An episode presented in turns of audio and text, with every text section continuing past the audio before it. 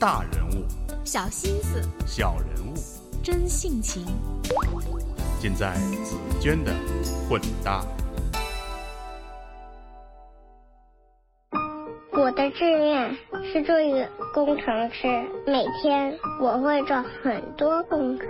下班后，我到超级市场买一瓶大可乐，一包卤血蛋，还有一包火腿，因为减价呀。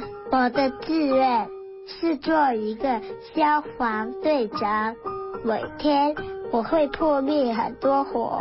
下班后，我和我的队员小明、小常、芙蓉姐他们一起吃一个套餐，有虾、有鱼，还可以选择冬瓜粥代替例汤，可是要加三十元。我的志愿是做一个校长。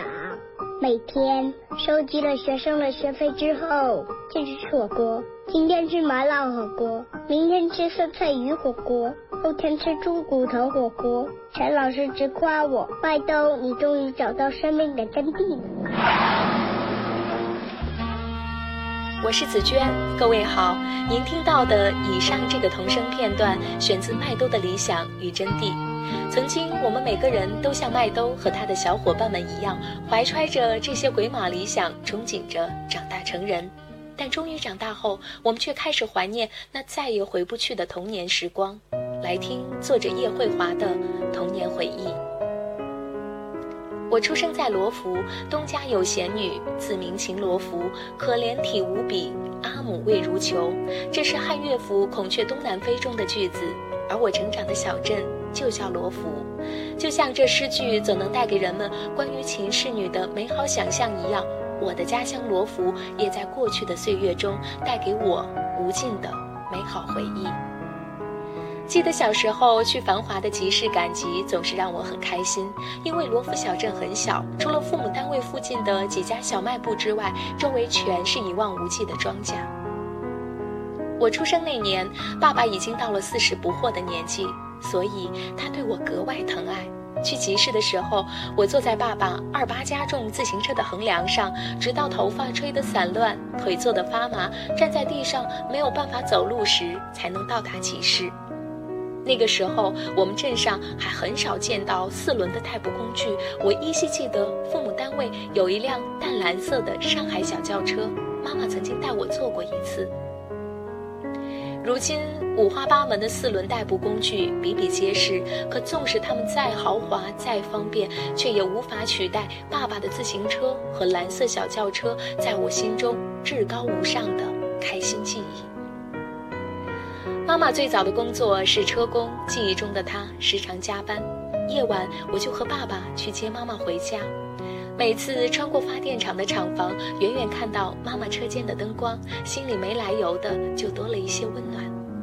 到了妈妈工作的车间，我会很臭美的把她车下来的废钢丝往手上一绕当手镯，亮闪闪的，很好看。于是也惦记着给要好的小伙伴们也拿几个这样的饰品。后来妈妈到西安培训了几个月之后，干上了会计，工作再不像以前站着时那样辛苦了。而我也有了新的发现，妈妈办公室的抽屉里有很多文具，看到那些好看的笔，我稀罕的不得了。多年以后，我也像妈妈一样当上了会计，有用不完的文具，可早年间的温暖与稀罕的感觉却再也不复存在，童年的快乐时光似乎一去不复返。人生中最美的珍藏。正是那些往日时光，虽然穷的只剩下快乐，身上穿着旧衣裳，